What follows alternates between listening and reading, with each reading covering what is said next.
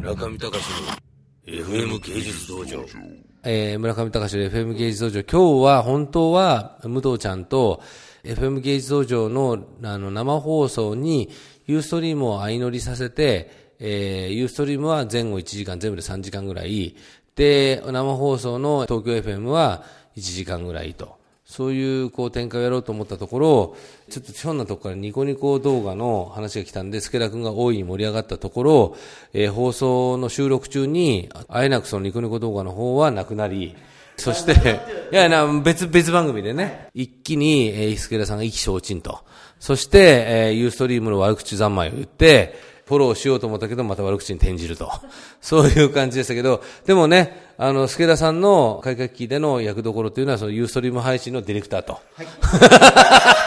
そういうことでね、あの、まあ、言ってみればね、あの、家族愛みたいなもんだよね。家族のこと素晴らしいっていうバカいないもんね。そういう意味で家族は良くない良くないと、はい、そういうこと言うけれども、一応愛してますと。はい、ね、愛してます。愛してます。ユーストリーム愛してるよってことで、僕も、僕はまあ、ユーストリームとね、ツイッターで、を黒瀬君に教えてもらって、えー、なんかここ3ヶ月間ぐらい楽しく生きてますんで、非常に感謝してますけれども、まあそれのね、東京 FM の生放送とツイッター、そして、えー、ユーストリームをコンボすることで何か起きないかなっていうことを、まあ期待しながら、その、本当は東京 FM のお偉いさんを武藤ちゃんが連れてくるっていう話が、会えなき立ち食え、ディレクターの武藤ちゃん一人でこちらに来ていただいて、あわよくば村上の番組収録しようという裏魂胆があっての、あの、打ち合わせということで、それなら私どもも、あの、裏魂胆で、えー、会議しかやらないぞと。そういうことで そういうことで、目には目を、歯には歯という番組構成でしたけどね。いかがでしたかね、今日はスケルさん。こんなこと言っちゃっていいんですか？ユーストリユーストリームのことボロボロに言いましたが、僕はあの、ニューメディアの一つの家族として愛してますので、よろしくお願いします。はい。はい、じゃあ、吉野さん。僕はユーストリーム大好きです。はい。え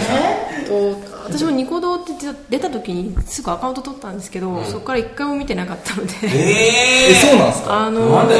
なんででしょうね。なんなんかやっぱそういう先入観みたいな悪みたいなものがあったんですかね。悪？なんか。でも悪？でも今日のこのお話を聞いて、帰ったら見ちゃおうかなっていう。ああなるほどね。あのまた一人アカウントが増えた。ニコ動は本当意味がないもんね。意味がないんだよ番組に。すごいと思うよ。本当アートとしかまあ確かにだから黒瀬君なり助田君なりはニコ動で流れてる映像はアートだってことだよねだけどさそう考えると日本人の考えるアートっていうのは意味がないとかそういうところに直結しやすいから、僕もね、自分の博士論文、意味の無意味の意味っていうね、意味、ナンセンスっていうことがテーマなんで、まあ、ある種、あの、直結したラインはあるんだけど、でも、やっぱりさっきね、助田さんとあの、黒瀬さんにアートマーケットのね、話と、カオスラウンジ、破滅ラウンジの作品をどうするんだという、えー、まあ、異議申し立てじゃないわ、あの、疑問ね、はい、疑問をちょっと投げかけてましたけども、その時もやっぱりアートの成り立ちがやっぱ日本とね、西洋社会で全然違うんで、はい、まあそういうところをね、この、まあ、芸祭放送、ユーストリームでやっていければなっていうことがありつつ、はい、しかし東京 FM では、えー、メジャーな、えー、芸能人の方とかもリンクしながら、素晴らしいメジャー感あふれるユーストリームを配信できるんじゃないかと。まあ、そこで懸念されることは、ユーストリームは1000人見るのも大変だけども、ニコニコ動画だったら1万人はあっという間だよと。そういう助田君の意見がありつつ、えー、しかしまあ、ユーストリームのおしゃれ感覚というのは捨てがたいんじゃないかと。そういうこともあって、まあ、じゃあ武藤ちゃんの方としては、今後 AKB48 をアプライしてみようかと。AKB48 がダメだったらまた別の芸能人の方をアプライしてみると。ということですかね。そういうことで、FM 放送も過渡期。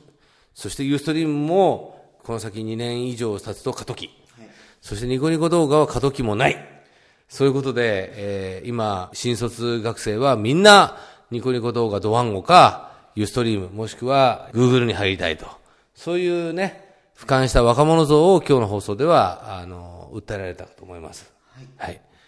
そういうことで、FM 芸術道場は、本当に三丁目の夕日じゃないですけども、大人の悲哀と、若者の未来を憂うる心をお伝えさせていただきました。それでは、えー、今度はユーストリームと、えー、ニコニコ動画と FM 芸術道場で全部合体して放送できる日を待ち望んでいます。えー村上隆でした。さようなら。